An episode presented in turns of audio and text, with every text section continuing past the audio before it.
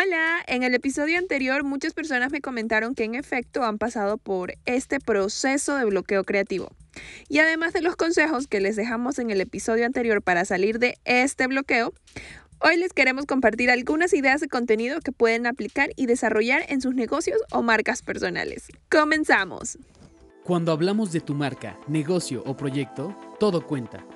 Aquí conocerás algunos de los puntos clave para crear una experiencia de marca completa desde la definición de promesa hasta medios para lograr más ventas.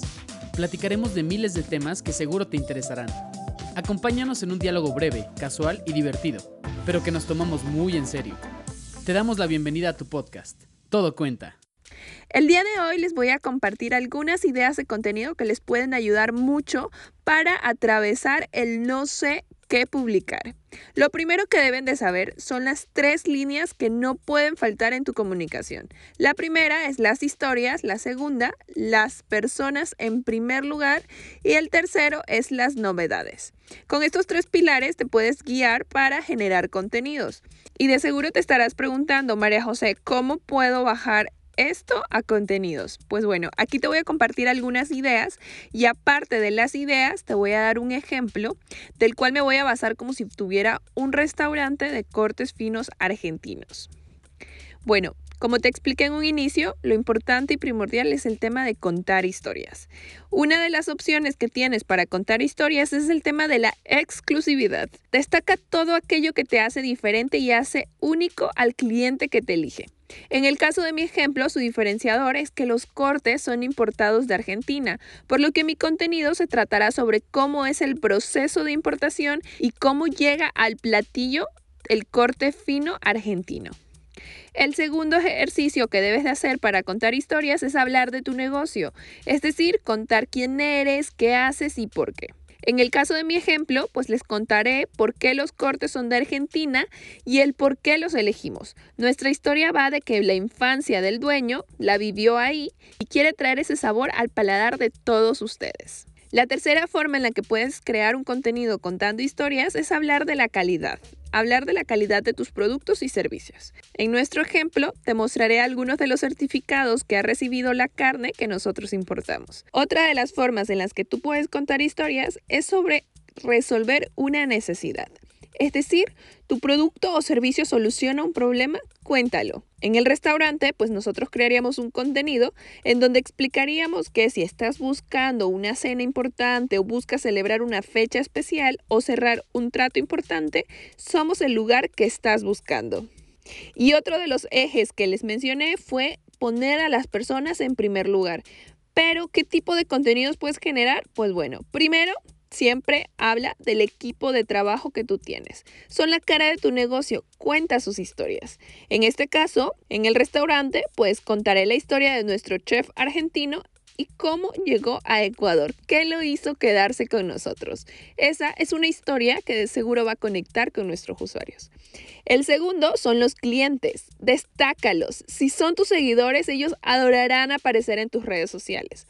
En el caso de la cuenta que les menciono, pues si llegaran a pedir la mano en una cena, podría contar un poco de los clientes y de cómo el novio te buscó para ser su cómplice y poderlo sorprender en nuestro restaurante. Otra de las formas en las que puedes poner a las personas en primer lugar, pues son los testimonios. Esa recomendación de clientes y colaboradores, eso es lo que da credibilidad a tus productos y tus servicios.